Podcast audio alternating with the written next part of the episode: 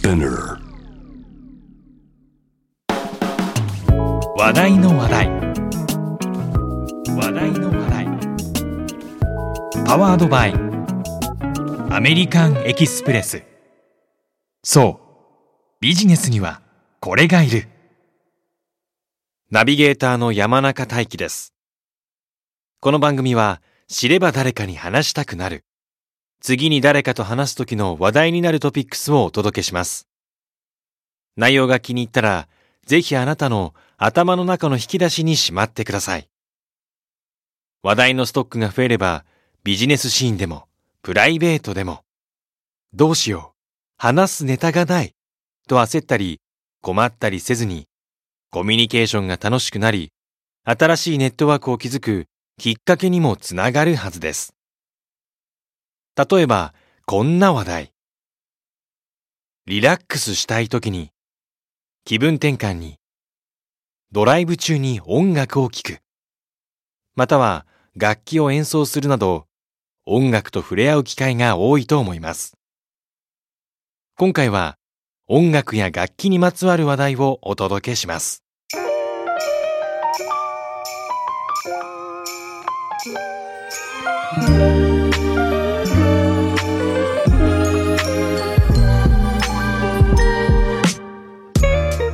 音楽の始まりについて考えてみたことはありますか？まずは音にまつわる歴史のお話から。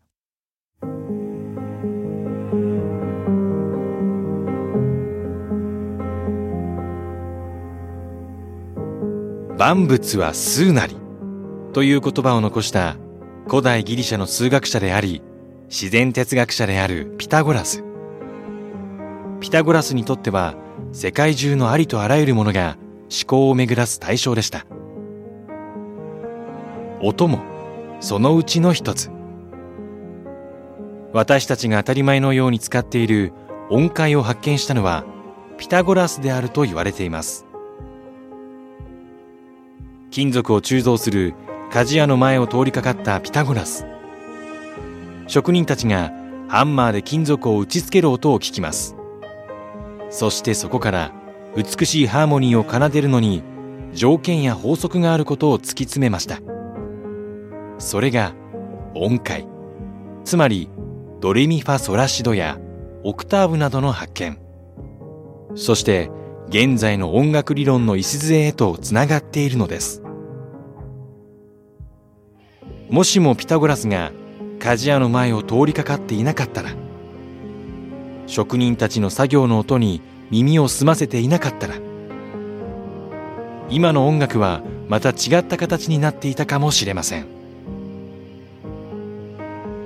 2008年にドイツのホーレフェルス洞窟の遺跡からハゲワシの骨やマンモスの牙から作られたフルートのような笛が出土しました。調査の結果笛は4万年から3万5千年前。石器時代のものであると判明。現在確認されている世界最古の楽器です。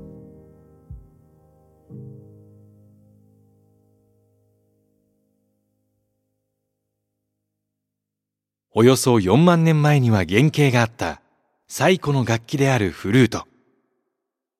他の楽器はどうでしょうか？例えばトランペットは3000年前。バイオリンは500年前に誕生しました。ではピアノはどうでしょうか？続いては知っているようで知らないピアノの歴史にまつわるお話です。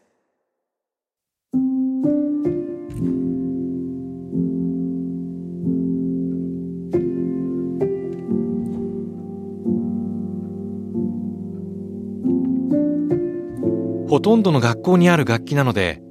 おそらく誰もが一度は触れたことがあると思われるピアノ。実はピアノの歴史は短くまだ誕生から300年ほどしか経っていません。ピアノを発明したのはイタリアで楽器作りを生りわいとしていた職人バルトロメオ・クリストフォリ。原型となったのは鍵盤楽器のチェンバロです。チェンバロは14世紀に生まれたと言われています。鍵盤はピアノと同じく白鍵と黒鍵を使いますが配置はピアノと逆でチェンバロは大きなものになると二段鍵盤となります。音を出す仕組みは鍵盤のキーを叩くとその先に取り付けられた突起が弦を弾くというもの。チェンバロの音はか細く強弱がつけづらかったため音楽の表現の幅が狭くなることを懸念したクリストフォリは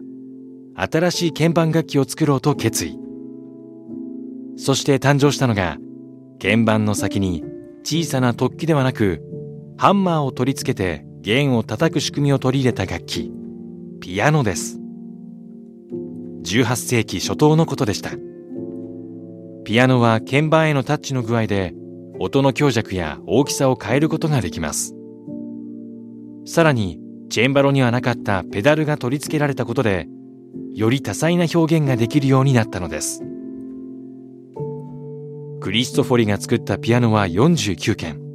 4オクターブの音域のものでした。今一般的に使われているピアノと比べると半分ほどの音域です。その後200年以上をかけて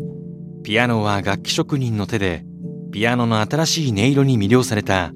ベートーベンやリストをはじめとする希代の音楽家たちによって少しずつアップデートされていきます今では楽器の代表といったイメージのあるピアノですが実は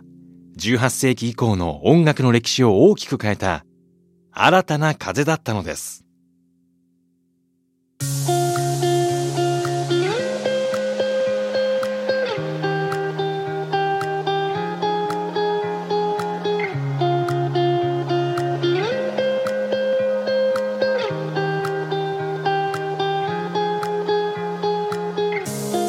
今までお話をしてきた楽器を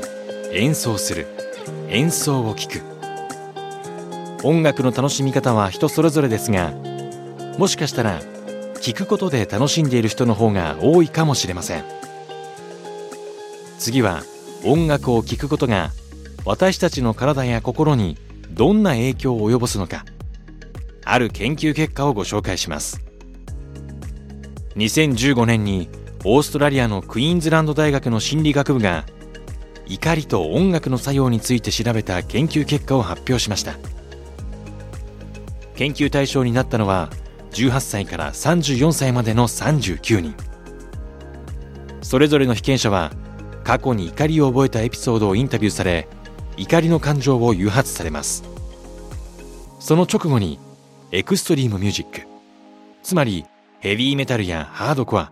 パンクといった音楽を10分間聴かされます。一連の心拍数の変化を調べさらに怒りのレベルの変化を聞き取るアンケート調査を行うという内容でした。エクストリームミュージックは怒りの感情の増幅を促すようなイメージがあるかもしれませんがなんと聞いた後は敵意やストレスのレベルが低下し怒りの感情を抑えるのにとても有効だったという結果が出たのです。エクストリームミュージックを聴くことでリラックスした前向きな気持ちになったと答える被験者もいました。同じく怒りの感情が生まれた後に10分間の沈黙の時間を設けたパターンの実験も行われましたが音楽を聴いた時とほとんど同様に怒りのレベルは抑えられたそうです。沈黙とヘビーメタルなどの激しい音楽が同じくらい怒りを抑える効果があるというのはとても興味深い結果です。実はこの実験の被験者にはエクストリームミュージックを普段からよく聞く人たちが選ばれていました。4分の3はオーストラリア出身。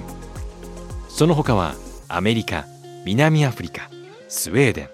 インドネシアなどさまざまな国籍の人々でした。もしかしたらヘビメタなどのエクストリームミュージックを普段から聴かない人たち。例えば今回被験者となっていなかった日本人などが対象となるとまた少し違う結果になるかもしれません。この実験結果からわかるのは日々の生活においてマイナスの感情に陥った時に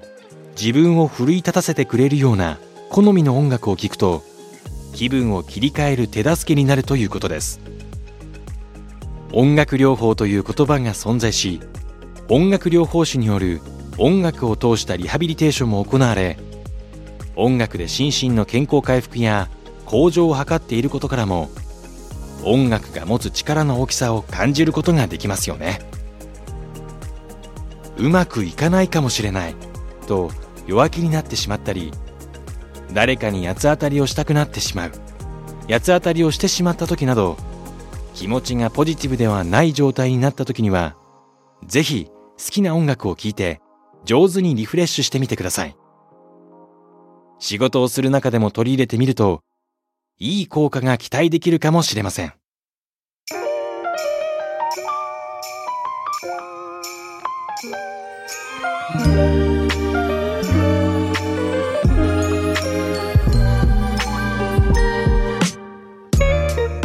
いかがでしたか？もし気に入っていただけたらあなたの話題の引き出しに今日のトピックスをぜひ追加してください。この話題から始まるコミュニケーションがビジネスでもプライベートでもあなたの新しい扉が開くきっかけになりますように。お相手は山中大輝でした。話題の話題。パワードバイ。アメリカンエキスプレス。そう。ビジネスにはこれがいる。